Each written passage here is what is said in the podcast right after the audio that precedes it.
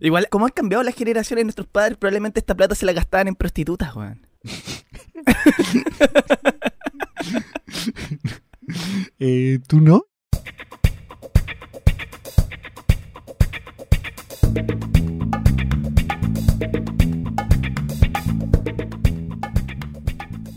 Hola salmones, sean todos muy bienvenidos una vez más a este podcast contra la corriente.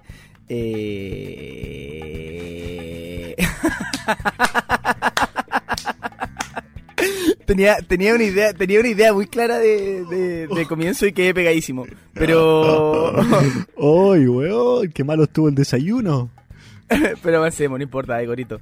Eh, ¿Cómo estás, Daigoro? ¿En serio? No, hazlo de nuevo, hazlo de nuevo, por favor, weón. No, esto es natural, Daigoro, que estas cosas Weón. pasan. Que los salmones sepan que somos humanos. El problema es que la gente de repente empieza a idealizarnos y no. Somos igual que ustedes, hacemos caca. Eh, estoy totalmente contrariado, no sé qué decir. Dinos cómo estás, Daigoro. Bien, ¿y tú, Jaimito? Muy bien, muy bien, muy bien. Todo muy bien. Veo que, que estás muy poco comunicativo, así que avancemos No, los no, saludos, ¿no? estoy, estoy, estoy, estoy de- de- descolocado totalmente, weón.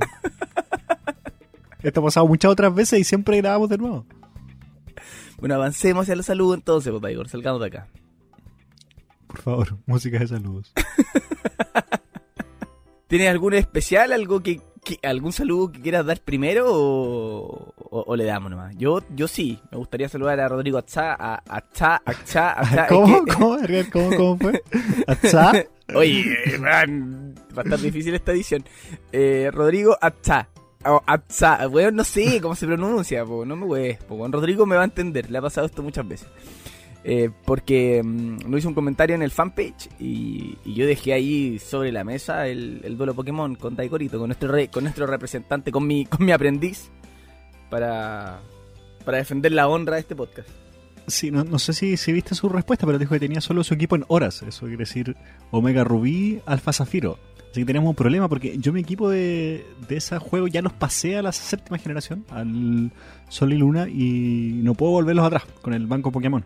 Entonces tengo un problema y yo feliz, si él quiere pasar su equipo, si puede pasarlo a Sol y Luna, yo feliz juego con mi equipo de, de Rubí y Zafiro. Mi, mi Serperior está ahí, se está tuyendo tanto tiempo sin pelear y está esperando unas batallas. Mi- el Metagross también de que tenía entrenado ahí tiene unos ataques bien interesantes que no puedo ponerle en el Sol y Luna. Entonces, si es que quiere hacer algo al respecto, yo feliz. Ese Serperion, eh, yo sé que hizo pasar muy malos ratos a mucha gente, a mí no, pero a, a- a mucha gente sí. A ti te mataba antes de llegar a ser Pyrrhus, ¿cierto? Oye, quiero mandarle un saludo a Lana Cuña, que siempre está presente y es uno de los, de los top listeners de SoundCloud. A José Venega, que nos hizo un comentario muy, muy, muy entretenido, muy chistoso en, en el episodio anterior. Siguiendo con, con las batallas Pokémon, Cristóbal Atelier me dijo que estaba armándose de nuevo un equipo, al estilo del alto mando, con un, con un tipo predominante en todos sus Pokémon. Así que estaré atento a- al llamado de, de la batalla. En serio que jugaba más... Muy arriesgado. Muy arriesgado, muy un Pokémon te puede dar vuelta un equipo así. Sí, tal cual. Eh, a Daniel Isabel que nos hace la aclaración y nos dice que mm, cuando envió el audio del episodio anterior eh, iba caminando y todavía no experimenta con el ecosexo. La invitamos, la invitamos a experimentar. Yo quiero mandarle un saludo a Natalia Calderón, que, que se ha hecho presente con unos comentarios, ha estado de vuelta, así que a Natalia un tremendo abrazo.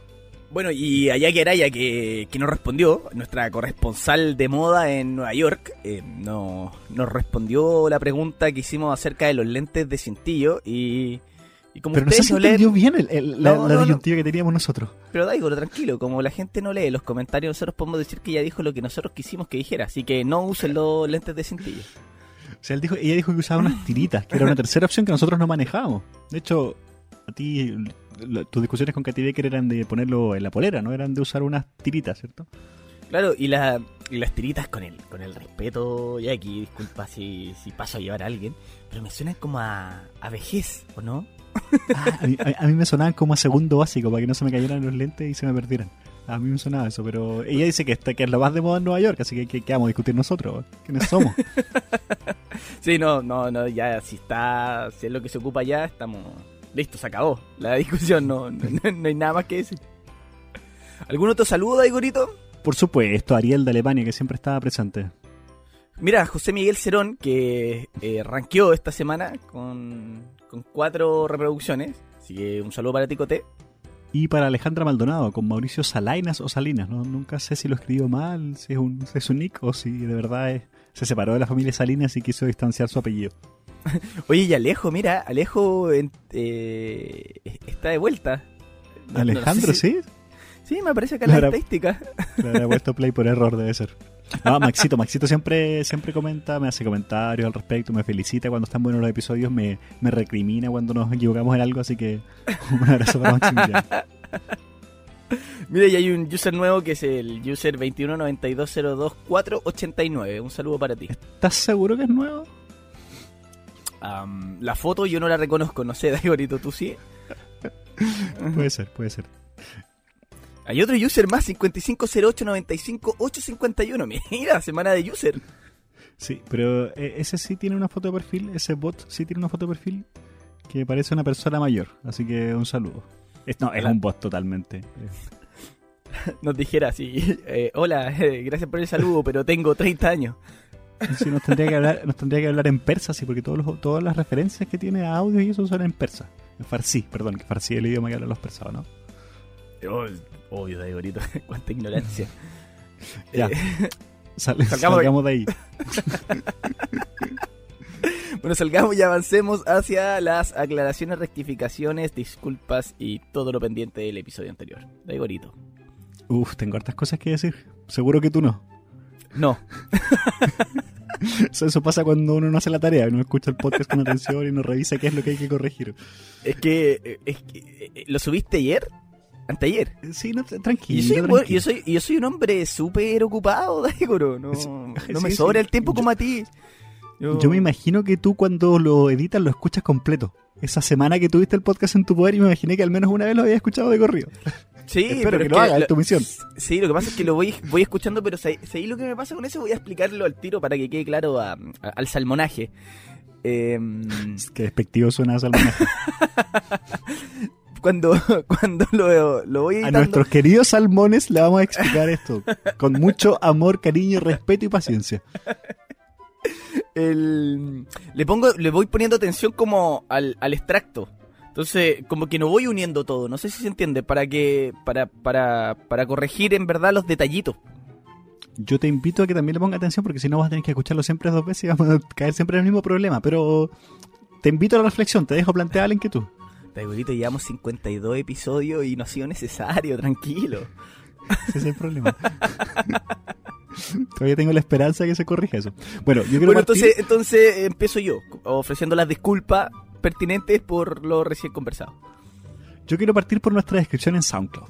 Yo no sé si alguien se ha tomado el tiempo, pero dice: Jaime Daigoro, desde Pichilemu, Chile y Salzburgo, Austria, se juntan virtualmente una vez a la semana para tratarte. Y ahí ya me.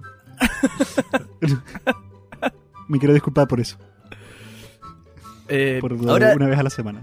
Ahora no lo que sí, la- la- la- los salmones no tienen por qué saberlo, pero eh, nuestra comunicación se está volviendo más fluida porque empezamos a jugar Age of Empires 2. Que de nuevo. Me lleva que me lleva a la segunda aclaración o la segunda profundización o mensaje al respecto. Ya, ya hemos abierto una línea para aquellos que nos quieran desafiar en, en juegos de Pokémon de consola, Nintendo 3DS. Y a partir de este momento abrimos la línea para quienes quieran desafiarnos en batalla de Age of Empire 2. Age of Empire 2 es un juego que fue lanzado ¿qué año, Jaimito? El 1998. O no, no, 99 tenía entendido yo, pero... ¿Me corriges si...? Es que ¿sabéis por qué tengo, tengo asumido que es el 98? Porque, mira, pero mira la, la- la tontera que voy a decir. Em, me acuerdo que a un amigo, que era como el, el amigo que tenía como el computador rico en la villa, el computador que soportaba juegos, eh, le regalaron el FIFA 98 y el Age al mismo tiempo. Entonces, no sé por qué siempre quedé como con, con la idea de que es del 98, pero tenés razón. Debe haber sido el 1, porque el Age of Empire 2 es el del 99. Ah, perfecto, ya. Entonces, sí. Lo siento. Ustedes dirán, bueno, ¿cómo juegan juegos del año 99? Ya no queda nadie que juegue juegos del año 99. Bueno, este es uno de los juegos que se ha mantenido en, en- en las plataformas online por más tiempo y ahora hace poco han seguido saliendo actualizaciones con nuevas civilizaciones, así que como sabemos que nuestros salmones son todos eh, millennials tempranos más o menos, finales de los años 80, principios de los 90, yo creo que puede haber gente que lo conozca, así que si a alguien le interesa, estamos disponibles para jugar Age of Empire. Por supuesto, todo legal, nosotros compramos nuestro juego en Steam, estamos todos unos adultos responsables. Sí, antes lo descargábamos, lo craqueábamos, llenamos el computador de, de virus y, Gracias Casa, gracias Casa, gracias Morpheus. gracias Emule. Pero, pero ahora ya estamos, somos gente adulta y jugamos juegos pagados. igual no pagamos tanto, pero pagamos. Igual, como han, cambiado, como han cambiado las generaciones de nuestros padres, probablemente esta plata se la gastaban en prostitutas, weón.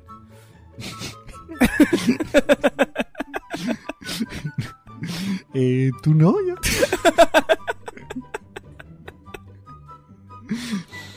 Bueno, así que Age of Empire 2, si a alguien le interesa por Steam. Después, ¿qué más? Ah, ¿sabes que me quedo dando vueltas? Estuve escuchando de nuevo el tema vial, tratando de empatizar con tu, con tu reclamo. No lo logré, no logré sentir que, que fuera justo tu reclamo, pero después cuando empecé a pensar y me empecé a acordar cuando dijiste que, que se bajó la abuelita, que se tiró al paso de cebra inmediato y que tú no ya estaba ahí encima y todo, recordé que tú eres la persona que maneja más rápido y más acelerada que conozco.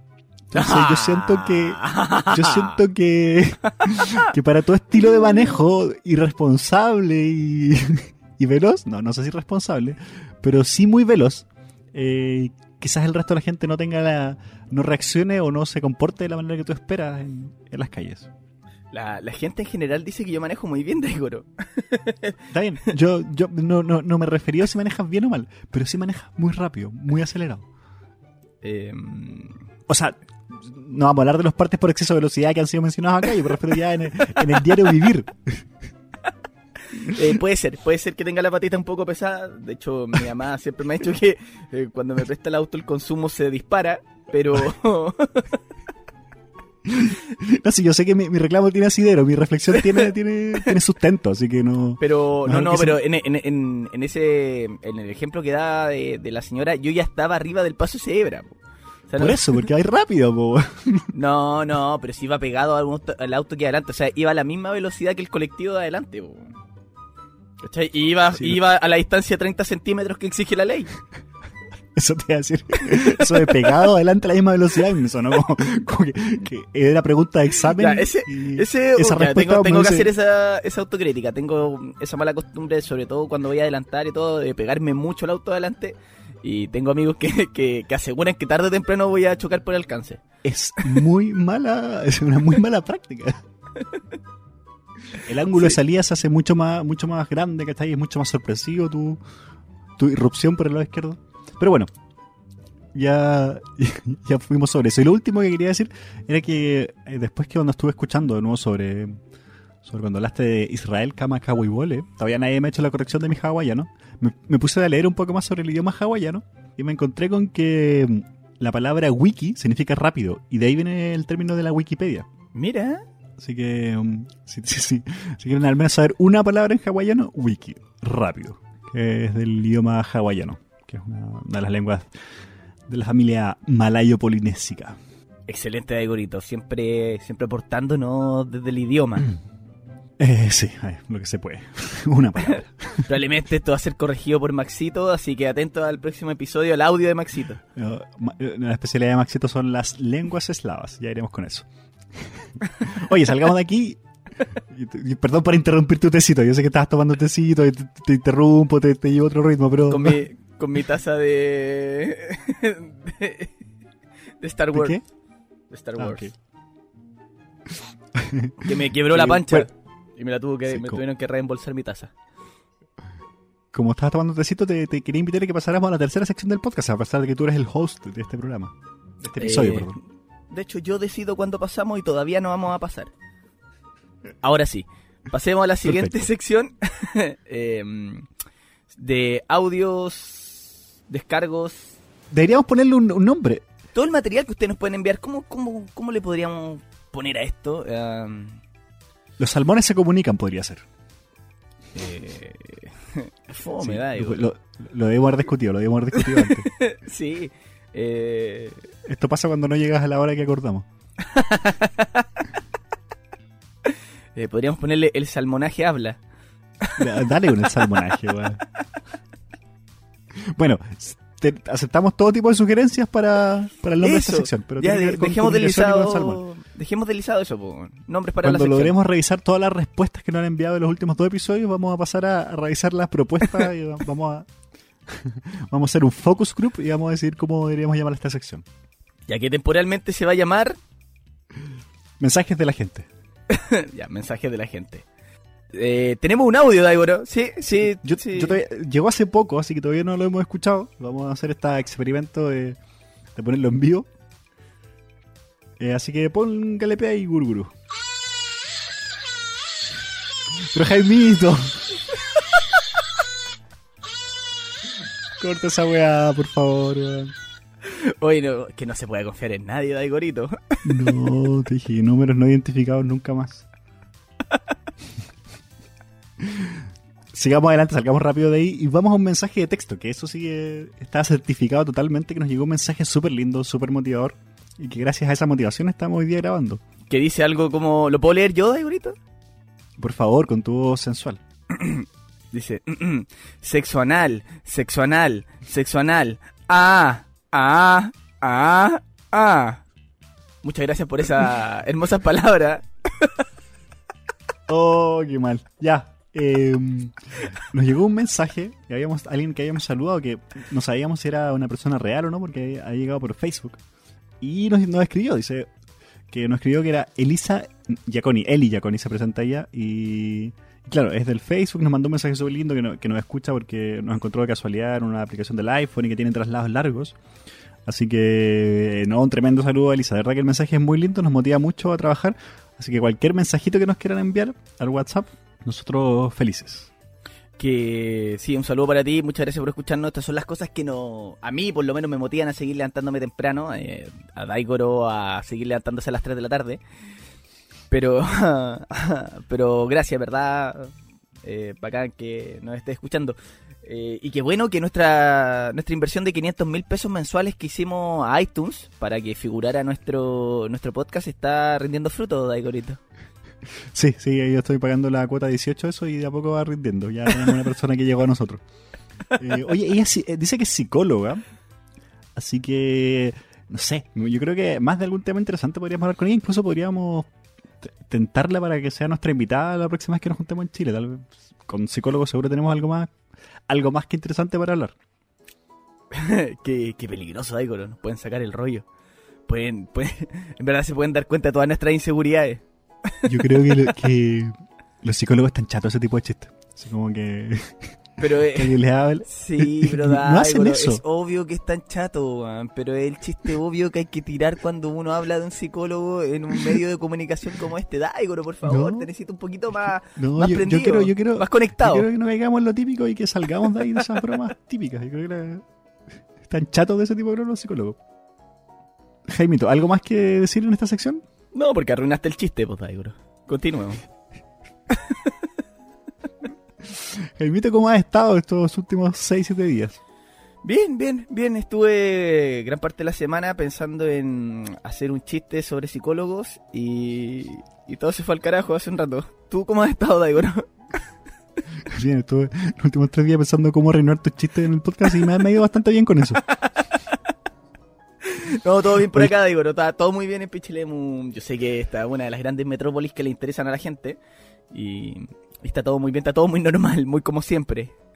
Oye, lo mencionamos en las aclaraciones, pero la verdad que dentro de nuestro poco tiempo disponible para, pa- para, cosas como esta, eh, aparte de eso se nos ha estado absorbiendo en el Age of Empires. Jaime, volvimos a la pasta, caímos en la pasta de nuevo. En la churri. Sí, eh, de hecho yo te iba a decir que dejáramos la grabación para mañana porque tenía quería probar una nueva estrategia. eh, Un nuevo rush. Un nuevo rush. Pero. Pero sí, eh, volvimos a caer en la pasta. Hay que tener cuidado, negro, porque en algún momento estuvimos hundidos en ese mundo. Sí, en varios momentos. eh, yo me acuerdo hace, hace cuánto habíamos empezado, hace 10 años a jugar o quizás más, no, más yo creo. Cuando era, teníamos que tener los computadores en la misma casa y tratar de conectarnos vía wifi o directamente, era, era todo complejo. De ahí hemos ido pasando por distintas etapas, con distintos programas y todo eso. Y ahora tenerlo de manera legal hace todo tan fácil. Eh, sí, es todo muy- No, es otra cosa. No. Pero yo me acuerdo que jugábamos con unos ping de 5000, así, una. Era una. Sí, era terrible. Y era todo un problema y, y siempre soluciones que duraban temporalmente.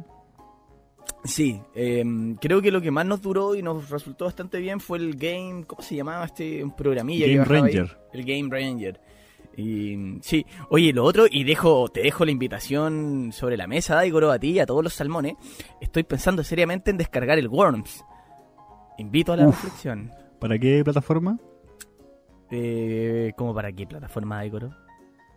¿Para, ah, ¿para computador? ¿O para, Sí. no, No, para- sé, para- para teléfono? Hay, bueno, hay muchas plataformas. Hay gente que lo descarga para... Yo voy a descargarlo para la consola, no sé, weón. No, para el computador, pues Daigoro va a jugar Worms Armageddon como corresponde. O Party, el War Ah. Party. el War Party igual era. era- Oye, Jaimito, estoy, estoy bastante impresionado porque tu pronunciación de inglés ha ido mejorando efectivamente. Yo siempre, siempre me he burlado mucho de eso. He querido hacer burla en la edición, pero no lo, no lo logro. Como que te sale pronunciación chilensis, pero bastante bien. Así que te felicito desde ya. Sí, le he puesto más ojo a eso y a la ortografía también. Gracias, Daigoro, por notarlo. Qué bueno, qué bueno, qué que hayas integrado los acentos a tu escritura. Yo, yo sé que esa, esa tecla era la única que no estaba gastada en tu teclado y me, me alegra ver que, que te has empeñado en eso. La- las tildes te refieres tú, ¿no? Las tildes, sí, tal cual. No, pero hablando en serio, Daigoro, o- ojo con, con la propuesta. eh, eh, eh, es uno de los juegos que extraño también. Eh, sé que todo este rato mientras estábamos hablando, yo solo quería encontrar un nombre. Uno, y no sabía cómo buscarlo. Llevo páginas de Google apretando siguientes hasta que lo encontré. Hamachi. Ay, me suena. que era el Hamachi, weón? Hamachi era el programa que ocupamos, que ocupamos Ah. antes de Game Ranger, mucho antes de Game Ranger con el cual jugábamos of Empires en línea. Sí, porque eh, como que te generaba un IP. Eh, eso es lo que Sí, hacía, ¿no? sí. Como que... Sí, sí, el, el Hamachi. eh, Oye, pero la- que- Hamachi, Game Ranger, cayéndose todos los carnets. Oye, pero qué y es más grande. Acabamos de perder tres o cuatro auditoras. en esta pura pasada. Yo creo que es un prejuicio, Jaimito, pero no vamos a ir sobre eso. Yo bien, gracias. Daigoro, te he preguntado como 20 veces durante este podcast cómo estás. ¿Por qué siempre...? Estoy eh, eh, respondiendo. Estoy respondiendo para enganchar la conversación de alguna forma, Jaimito, para, para volver, a, volver a- al riel que... al riel- antes de que nos descarrilemos. hagamos algo, hagamos Yo algo. vi- Dejemos, dejemos esto atrás y retomemos desde el chiste del psicólogo. Yo estoy bien, es tranquilo, de a poco eh, entrando un poco más en orden. Tengo tantas cosas atrasadas en mi vida, tantos informes atrasados que entregar, tantas postulaciones en el límite de la fecha, tantas cartas de extensión de plazo que estoy enviando a distintos lugares. La polola Pero- con atraso, eh, está todo atrasado, digamos. No. Por suerte eso no. Ah. Así que de a poco voy cerrando, pero pero sí está siendo un poco más, más normal la vida. Estoy aplicando para una nueva visa para poder quedarme acá y, y esperamos que salga todo bien. De allá, de allá vengo ahora. Ah, porque ya no tenías visa de estudiante. po. Exacto. Oh, qué complejo. así- ¿Y, qué- y pasa si no te dan? vencía, vencía hoy día. Así que estoy aspirando a una visa de mendigo que me podría llegar en cualquier momento. Oye, pero ¿qué pasa si no te, no te dan visa? No, si te la dan, pues si trabajas ahí, ya lleváis un par de años, está todo bien, ¿o no? Eh, no tanto fácil. De hecho, no, no puedo aspirar a visa de trabajo porque no tengo un trabajo a tiempo completo con contrato y ese tipo de cosas. ¿Y a qué tipo de visa está? De verdad, es una visa mendigo. Visa No, lanza. una visa. No, visa. es que esto me encanta. que me- eh, De las cosas que me gusta que Austria tenga. Una visa de artista.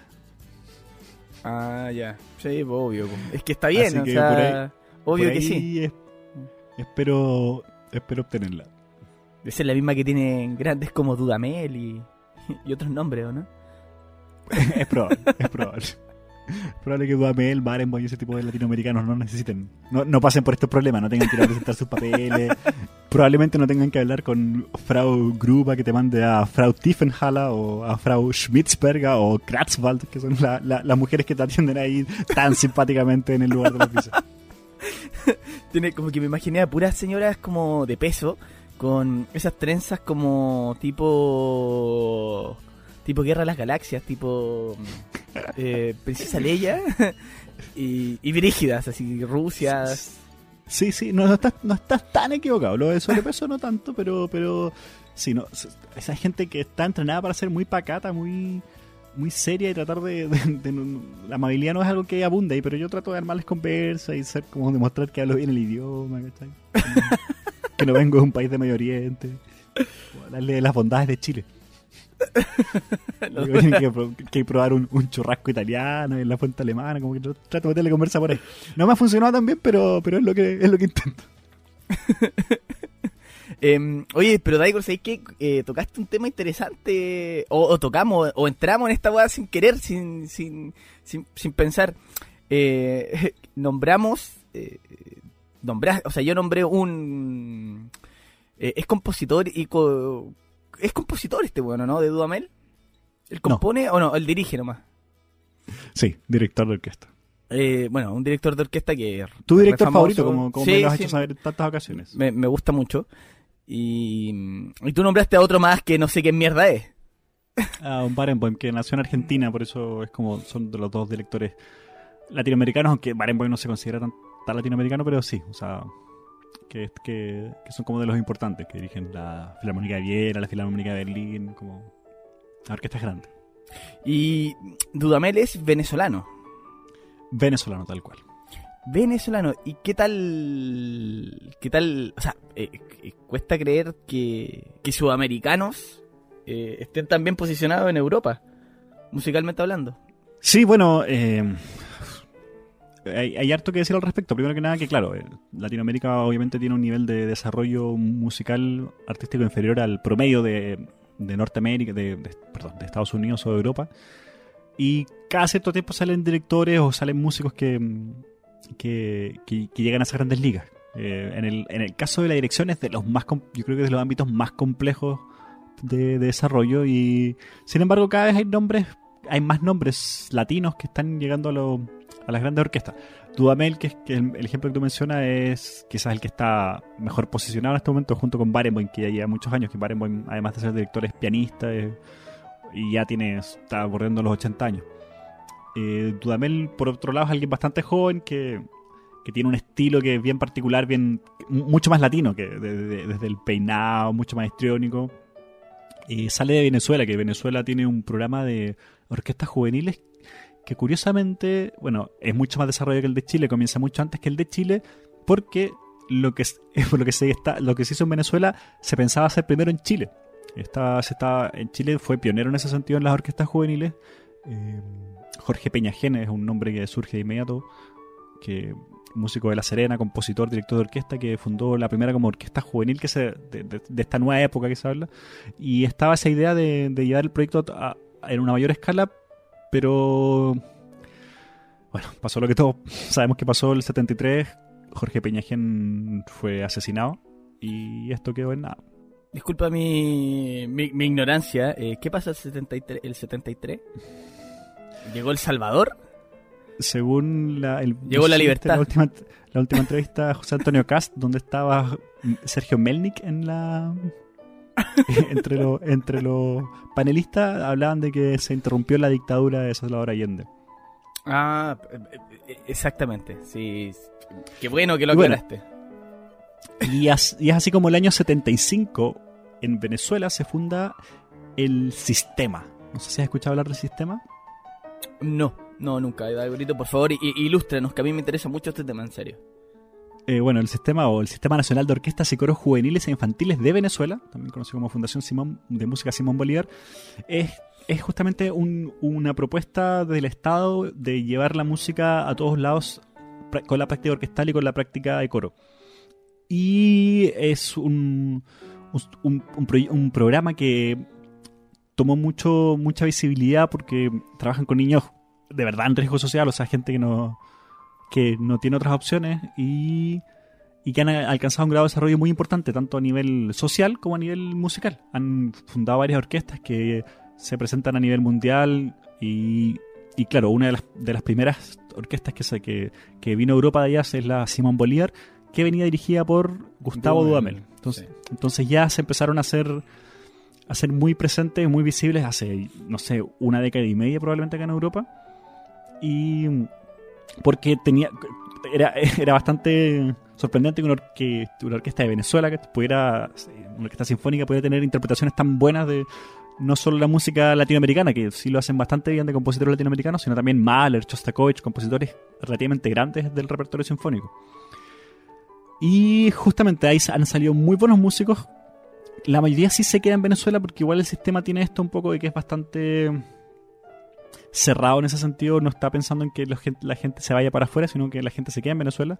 Pero hay nombres muy grandes eh, que, han destacado y Dudamel en la dirección es, sin duda el primero que surge. Que, mm, sí, sí. Por favor. No, no te voy a decir que la, la, Simón Bolívar que estoy encontrando datos debutó en el Carnegie Hall en 2007 en, Estados Unidos, que es una como la sala más importante de Estados Unidos. En 2013 vinieron al Festival de Salzburgo, que es como el festival de música clásica más importante de todos. Y así han estado presentándose. Y ya desde, no sé, hubo un tiempo en que eh, Dudamel tuvo un puesto en Suecia, si no me equivoco, en una orquesta como director titular, que los directores los invitan a dirigir un programa de una orquesta al año, qué sé yo, pero algunos tienen como un puesto titular en una orquesta donde dirigen regularmente. Y ahora está, está en la Filarmónica de Los Ángeles, con una de las grandes orquestas de Estados Unidos. Tremendo, vamos a, dejar el, link de alguna presentación de la Simón Bolívar en, la descripción. Yo a mí me gusta a mí me gusta mucho esa presentación, o sea, la, he visto un montón de veces y encuentro que es genial como mezcla mezcla de repente lo, lo que es más lo más clásico, lo más selecto con, con música sudamericana, sonido sudamericano y encuentro que es genial lo que hace Duamel. Me gusta mucho.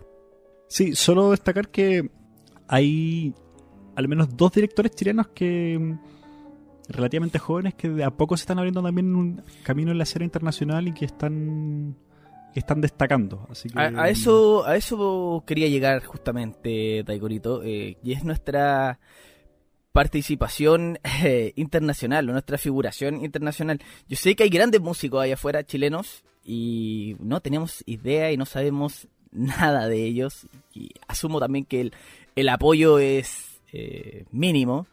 Eh, tú que estás metido en ese mundo de Euro, ¿cómo, cómo funciona todo eso? Eh, sí, hay, hay músicos que están súper bien instalados, súper bien posicionados a nivel internacional. gente que lo ha logrado con apoyo privado, con algunos apoyos públicos y gente que lo ha logrado por su cuenta. Así que sí, es, es, larga la lista. Yo, yo trabajo en una una fundación, no, una organización sin fines de lucro que se llama Sociedad Internacional por la Música Chilena y estamos siempre tratando de, visibilizar un poco más esto. Tenemos, manejamos bases de datos que estamos creando sobre los músicos chilenos extranjeros. Nuestra base de datos va por sobre los 100 nombres.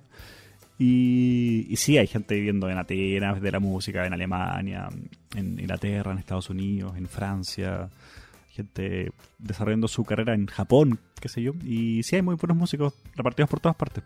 Por suerte, la música, a diferencia de de, o sea, no sé si hay diferencia, pero para mí las tres patas que son súper importantes para un país desarrollado y que en Chile todavía se trabajan poco, que son el arte, el deporte y la ciencia.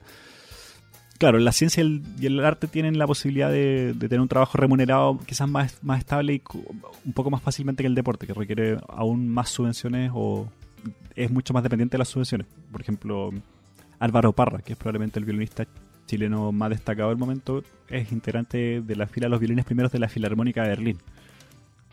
Y eso significa que es alguien que tiene un puesto de, trabajo muy importante y tiene el resto de su vida asegurada porque tiene un contrato indefinido eh, con un sueldo que muchos nos soñáramos. Y vive de eso y, hace música al más alto nivel.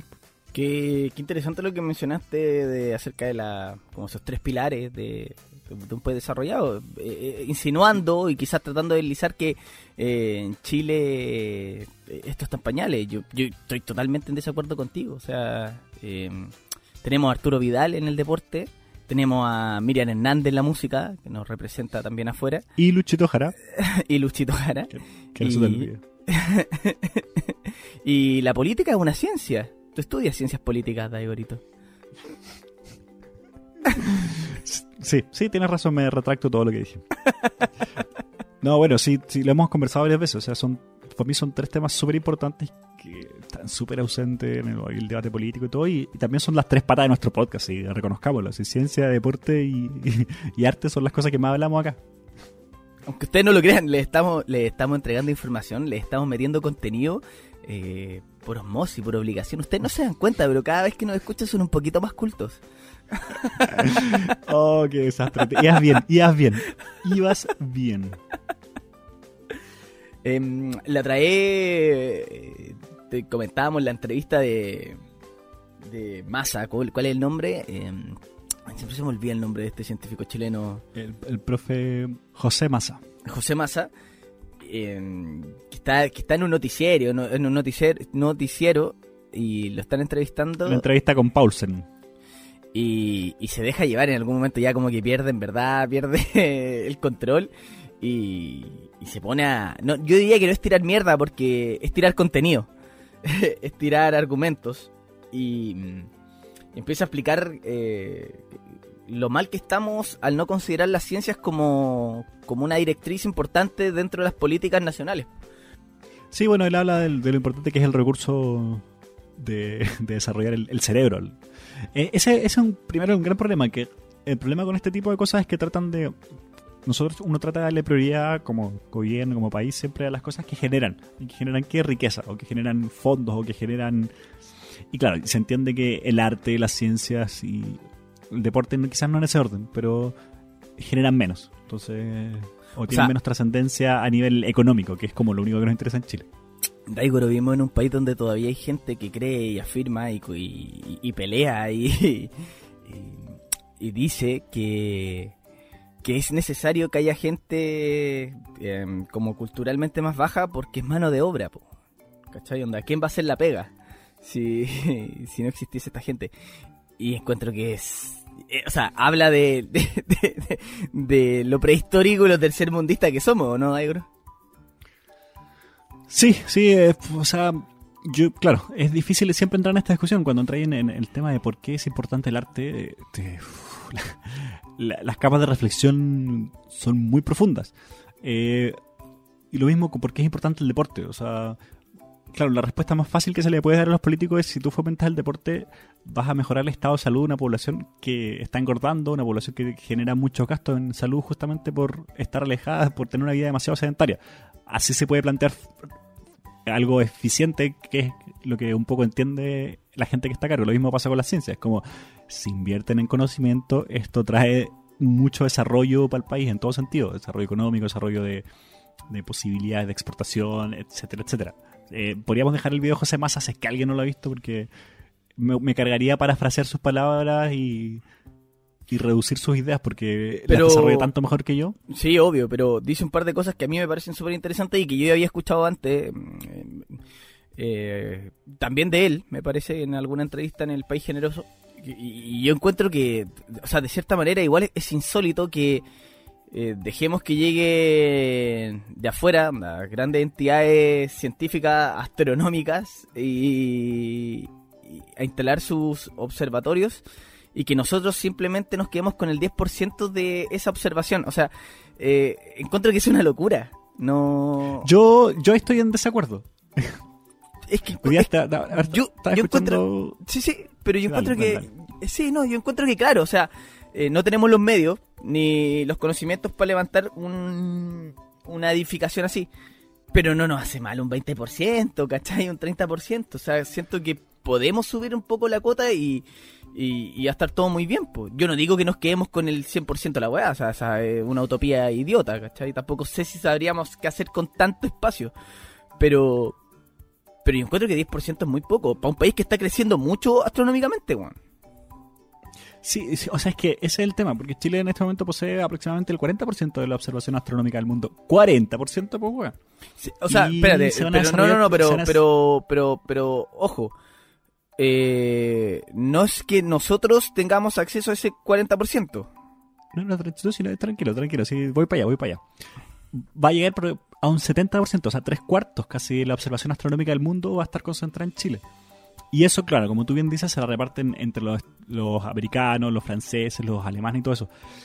Pero que a Chile le corresponda un 10% de eso, porque para poder instalar su, su, su, investigación, sus observatorios y todo eso, mm. acá eh, el Estado le exige el 10%, tener el 10% del 70% mundial, o sea, decir que el 90% le queda para que se lo repartan entre todo el resto, es casi tener el equivalente del tiempo que tiene Estados Unidos, o puede ser, no sé, la mitad o un tercio de lo que tenga Estados Unidos pero estamos hablando con cuánto, con qué porcentaje de población, ¿cachai?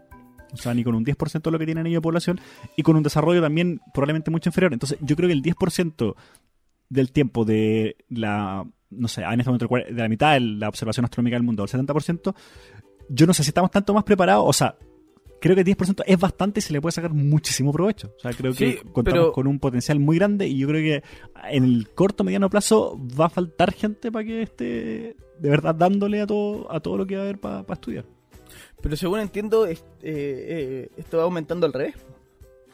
No, no es que va faltando gente, según entiendo, va aumentando ah. mucho el interés y va, va, va aumentando mucho la gente que, estudia este tipo de carrera y que se involucra con este tipo de cosas. Eh, yo lo sé porque el proyecto ALMA, por ejemplo, que, que este observatorio mutante que hay en el norte, que, que no es un observatorio típico, sino que eh, trata de buscar todo lo que no ve el ojo humano, eh, todo lo que no, no se puede percibir a través del ojo en el universo y, y ellos sí han invertido mucho en educación al país. ¿Por qué? Porque les interesa que aumente la cantidad de gente interesada en el tema que quiera trabajar en esto. Eh, y el número ha aumentado. O sea, a lo que voy es que eh, no, es, no es menor la cantidad de gente que está interesada en esto. Entonces, eh, claro, tú, tú lo comparás con, con, la población, que en Estados Unidos hay más población, pero yo creo que no tiene nada que ver el número de población. Yo creo que tiene que ver más con el con el la capacidad de conocimiento que necesití. O sea, tú puedes ser un país chico. en esa sí nos acercamos a Estados Unidos, dices tú. No, no, no, pero tú puedes, tú puedes ser yo creo que la diferencia de población probablemente es menor que la diferencia académica que hay entre Chile y Estados Unidos. No, no, no, no. Lo que voy es que tú puedes ser un país chico con menos población, pero con más conocimiento científico acerca de algo. No tiene por qué ir de la mano con, la cantidad de personas. Sí, a eso me refiero. Yo creo que todavía Chile en ese sentido no creo que se compare el desarrollo europeo al desarrollo estadounidense. y yo creo que tenemos el potencial para hacerlo, pero o sea, de otra forma no sería posible instalar estos observatorios, ¿cachai? No sería, o sea, si los, si no tuviésemos los cielos, los europeos no vendrían a instalarlo acá, y si los europeos no vendrían, no, vendrían a instalarlo acá, ¿cachai? No lo tendríamos, no lo haríamos nosotros. Entonces yo creo que el 10% de ese tiempo no creo que sea tan poco. De verdad creo que el 10% del tiempo disponible para para tener más de la mitad de la capacidad astronómica del mundo, como la vamos a tener pronto, eh, me parece que es una herramienta que va a dar para que Chile de verdad sea. O sea, nos llegue el premio Nobel de. ¿Cuál es el premio Nobel que nos correspondería? de física, eh, ¿no? Tenemos uno de poesía, no sé si nos sirve. Eh, porque sí, va a haber. O sea, yo creo que por ahí va a haber un desarrollo importante, pero gracias a que están las condiciones y que es otra gente la que se pone con la plata. Y, y eso es el tema, eso que te hablaba de los premios Nobel y todo eso. Pero pero hay científicos en Chile y hay científicos importantes. Hay, hay, hay un cabro, un weón re joven que está en Estados Unidos haciendo patria, digamos, y, y bien respetado, trabajando en una universidad. Y hay gente, hay gente allá afuera Sí, pero no, hay, plata para investigación, hay muy poca plata para investigación. Ese es el tema, o sea, si tú querías hacer una investigación grande, acabada, seria, no, acá no hay presupuesto y, y, no están tampoco interesados en eso. ¿Por qué? Porque la ciencia no es algo eh, que genere beneficios al corto plazo. Excelente, muy bien dicho, Jaime. la ciencia genera muchos beneficios y positivos, muy positivos, pero a muy largo plazo. Entonces, eh, como, sí, a mediano o largo plazo, claro. hay que pensar así. Y, y, lamentablemente, em, en, o sea, yo lo puedo poner un ejemplo y, sé que esto no te va a gustar, Daiko, pero yo lo puedo eh, como extrapolar al fútbol, por ejemplo. Cuando tenéis personas que piensan a largo plazo, piensan muy distinto a, al resto. O sea, tenéis, por ejemplo, a Bielsa y a San Paoli. Bielsa pensaba en una selección que iba a estar madura y, con, y filete en 4, 6, 8 años más adelante. ¿Cachai? Eh, San Paoli planteaba eh, ir a jugar las últimas copas con equipo B porque el sabía que esta selección no le quedaba no le quedaba rumbo. Yo me acuerdo que cuando cuando se habló de que San Paoli decía que quería ir a jugar la Centenario con equipo B, yo estuve totalmente en contra, decía, pero ¿cómo? Si hay que ganar las copas y el agua. Ahora todo tiene sentido. Entonces, eh, la mente científica piensa muy parecido, o sea, son son los, los tiempos de ellos son diferentes a los tiempos políticos, por decirlo de alguna manera. Y lamentablemente la política en este país y, en, y no sé si en, eh, afuera, en verdad no estoy muy enterado cómo es la política exterior, pero es muy de ahora, de la hora, de la hora, de la hora, ¿no? Que esto tiene que producir, tiene que producir, tiene que producir y, y si no, no, no sirve. Sí, eh, y bueno, solo me encantó tu analogía del fútbol. Eh, o sea, yo creo que cualquier ámbito el, el pensamiento a largo plazo es el más óptimo, o sea, incluso en el económico. Eh, y bueno, solo volviendo al ejemplo de Dudamel que, tú, que, que- que te gustaba tanto, claro, el, el tema del sistema de, de- de orquesta de Venezuela empezó el año 75 ¿cachai? y genera una masa crítica para que salga un guan como Dudamel el año 2000. ¿cachai? Así. Claro, pero tremendo, pero tremendo weón. ¿Cachai? Ese es el y tema. tienen miles de niños, ¿cachai? Y Mm. tienen miles de jóvenes y tienen varios en el extranjero y todo eso. Y... Pero eso toma tiempo, toma, toma mucho tiempo. Y cualquier cosa que se quiera hacer bien en general toma plazos largos, toma inversión larga y no resultados cortoplacistas. Y en ese sentido, claro, la ciencia, el, el dinero de, para investigación, todos saben lo terrible que es, ahora se está reduciendo, había una discusión al respecto. En, bueno, en, la- en las artes siempre estamos peleando por lo mismo, los fondos de la música, los fondos concursables son una carnicería que es terrible. El deporte, claro, el fútbol es, es el deporte al que damos un poco más importancia, pero, o sea, los, los pocos deportistas olímpicos que, que, tenemos, hasta hace poco estaban, estaban peligrando sus apoyos para el próximo año porque este año no habían obtenido resultados destacables o ah, los resultados que se esperaban. Entonces, es como, bueno, te va mal un año o no alcanzas los resultados que se esperan de ti y perdís tus apoyos, pues, bueno, o sea, y es, es terrible, o sea, eso es, eso es cortoplacismo, po. Esta cabra, ¿cómo, le, cómo se llama la, no, a la... Isidora Jiménez, dices tú. Ah, ya. Sí, Isidora Jiménez eh, pasó por una situación repenca, porque tuvo un, tuvo un año muy malo, tuvo un 2017 que ni ¿Quién- siquiera es tan malo, sí, es que como... que, o, sea, o sea, muy por sobre al nivel chileno, pero pero se esperaba más de ella. Sí, ese es el tema. O quizá ellas, no, no sé, quizá le pusieron metas muy, muy, muy complejas. Bueno, se dieron un par de cosas donde eh, lamentablemente no pudo llegar a esto y, pasó por un mal rato, pasó por, por un momento en que pensó que iba a tener que dejar de correr, que iba a perder todo el apoyo y, y pero viejo, o sea, ¿por qué todo tiene que ahora, ¿cachai? Porque todo tiene que ser ahora ya y... Y, y es una plata que ni siquiera es como bueno, es una plata de mierda, así es como lo mínimo para que lo- la gente para que se puedan dedicar más o menos profesionalmente a esto. En, en, en Chile, en el, el único deporte que te da para vivir y te da para vivir bien es el fútbol. O sea, no. Los basquetbolistas están todos estudiando o, o haciendo otras cosas. Son O sea, profesionales. el, el basquetbolista, el basquetbolista puede vivir durante los años de carrera de básquetbol, por lo menos sí puede vivir de básquetbol, el, el bueno, que son los menos, pero sí, un Claudio Naranjo, un Eric, bueno, Eric Carrasco no gana mal. El tema es que, claro, de ahí salen de ahí, no tienen muchas más proyecciones, por eso muchos tratan de estudiar o, o qué sé yo. Pero sí, se puede vivir de sueldo de basquetbolista si muy, muy bueno. Rugbyista, tienen que haber cinco rugbyistas profesionales chilenos que vivirán de eso. El resto son todos. eh, cuando digo profesionales, me refiero a gente que tiene alguna carrera y se dedica a otra cosa. ¿Para qué hablar del béisbol? O sea, del, del volei. El volei salen muy buenos exponentes, sobre todo de Linares, pero no nadie se puede dedicar a eso porque no, no hay apoyo. no O sea, como, como Estado deberíais eh, potenciar estos deportistas.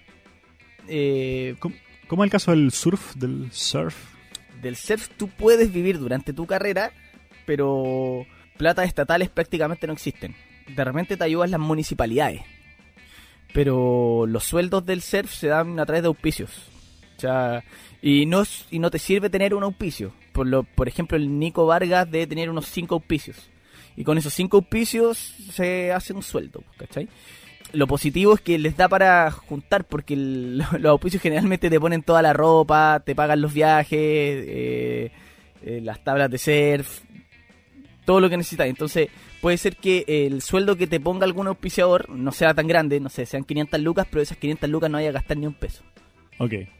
Pero ojo, que también es de mierda, porque hay, hay grandes deportistas chilenos, hay grandes eh, futuros eh, surfistas. O sea, por ejemplo, hoy en día no hay nadie que pueda figurar para los Juegos Olímpicos en, hombres. O sea, no hay ni, un pendejo proyección que pueda entrar siquiera a Juegos Olímpicos, pero sí una mujer. Una pequeña surfista eh, llamada Natalia Escobar, pequeña entre comillas en realidad, porque ya de- debe estar en tercero o cuarto medio.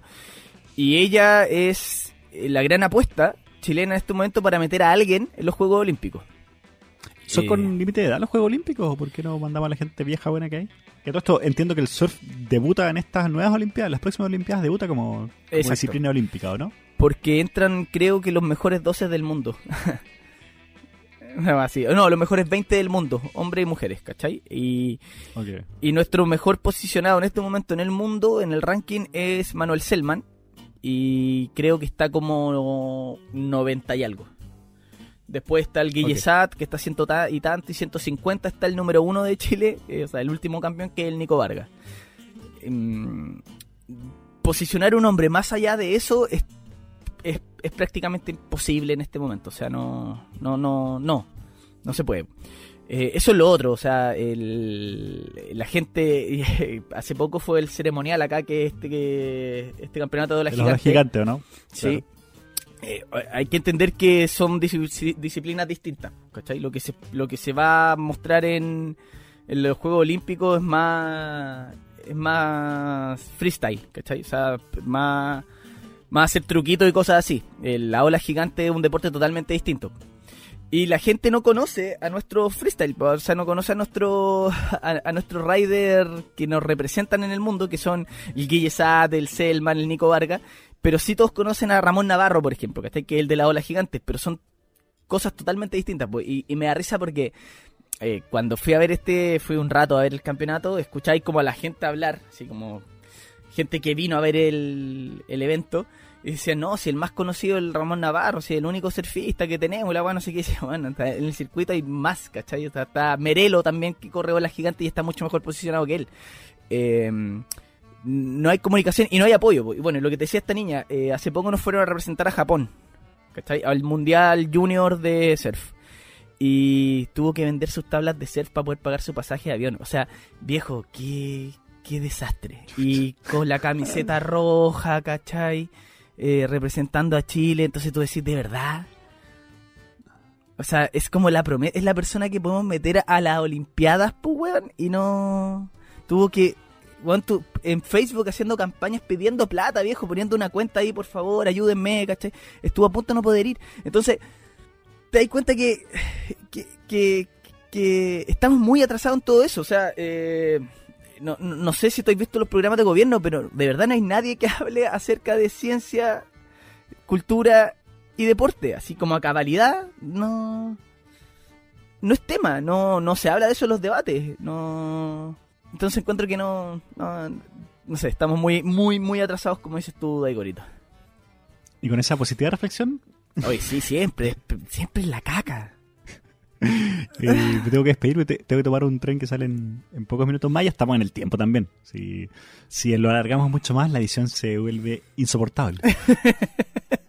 Más insoportable. Pero, pero lo estamos alargando, lo- estamos alargando nuestro episodio. No sé si la gente se ha dado cuenta, ya no, ya no duran 45 minutos, sino que estamos entre los 50 y los 55 minutos. Eso, eso lo hacemos para, para ti, Elisa Yaconi, que tienes trayectos largos. Para ti, para que puedas.